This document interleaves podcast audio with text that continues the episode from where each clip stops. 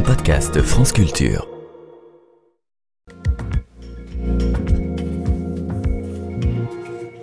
Alexandra Delbo, bonjour. Bonjour Guillaume. Ce matin, vous vous intéressez au déclin des pollinisateurs avec euh, leurs conséquences sur les capacités reproductives des fleurs. J'espère que les enfants n'écoutent pas. Exactement. C'est un phénomène à présent bien documenté. Les abeilles, papillons, fourmis ou encore mouches ont tendance à disparaître de notre environnement, Bah, que ce mouches, soit à cause, vous le euh, savez, et c'est un pollinisateur. Je savais que vous ne le saviez pas.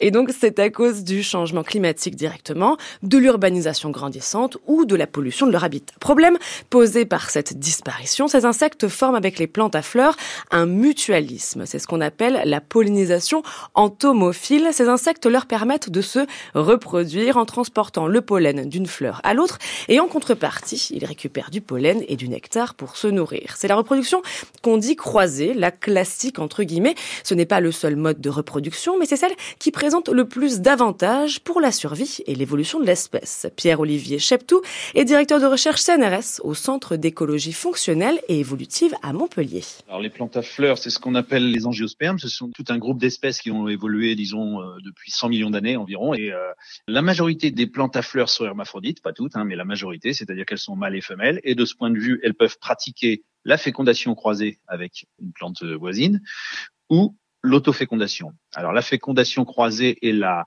modalité majeure, on va dire, du, de croisement, mais l'autofécondation existe chez euh, un bon nombre d'espèces.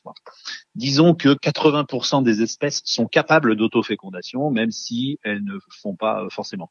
Darwin avait déjà une hypothèse sur euh, sur pourquoi on faisait de la fécondation croisée, pourquoi on faisait de l'autofécondation. Et en fait, son idée, c'était que quand les conditions de pollinisation sont difficiles, eh ben, l'autofécondation peut être avantagée. Par contre, elle a un gros désavantage, l'autofécondation, c'est qu'elle euh, fait des produits qui sont consanguins, hein, et on sait que la consanguinité, ça c'est vrai chez tous les êtres vivants, est en général néfaste. La survie d'individus consanguins est en général moins bonne que la, survie des, des individus non consanguins. Est-ce que la baisse du nombre de pollinisateurs implique un changement de comportement des plantes à fleurs? Est-ce que ces fleurs s'adaptent dans leur reproduction à une moindre présence de ces insectes? Pour esquisser un début de réponse à cette question, ces scientifiques ont fait de l'écologie de la résurrection.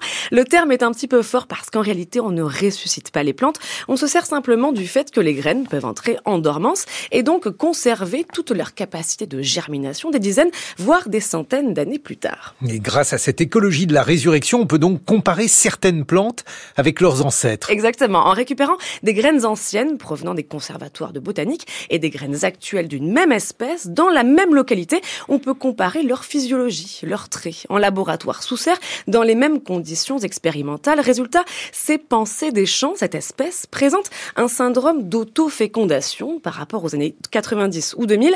Elles ont tendance à faire davantage de bébés toutes seules. Pierre-Olivier Cheptou est l'investigateur principal de cette étude parue dans The New Phytologist. Elle s'autofécondait déjà, hein, cette espèce, dans les années 90-2000, à peu près à 50%. Et là, on a vu qu'elle s'autoféconde maintenant en moyenne à 75%. Et euh, en termes d'évolution de traits, la première chose qu'on voit, c'est que les tailles de fleurs ont diminué, 10% en moins. La production de nectar, et ça c'est très important parce que le nectar c'est la récompense des pollinisateurs. S'il y a plus de nectar, les pollinisateurs n'y vont plus. La production de nectar a baissé de 20%. Et quand on fait des tests de choix de plantes par les pollinisateurs, en fait, ce qu'on a fait, c'est qu'on a pris euh, 10 plantes anciennes, 10 plantes euh, actuelles de la même population, on les a mis en mélange dans une serre et on a mis un bourdon, enfin ou des bourdons, et on les a suivis. Et on a vu que préférentiellement, les bourdons allaient sur les plantes anciennes, ce qui est en accord avec ce qu'on avait vu sur le nectar, etc. Mais bon, ça montre qu'il y a un changement comportemental des bourdons face à ces évolutions. Et donc, en fait, ce que montre notre étude, c'est qu'on est en train d'assister à l'évolution de la rupture de l'interaction plante-pollinisateur. Elle n'est pas encore totale, elle est en cours.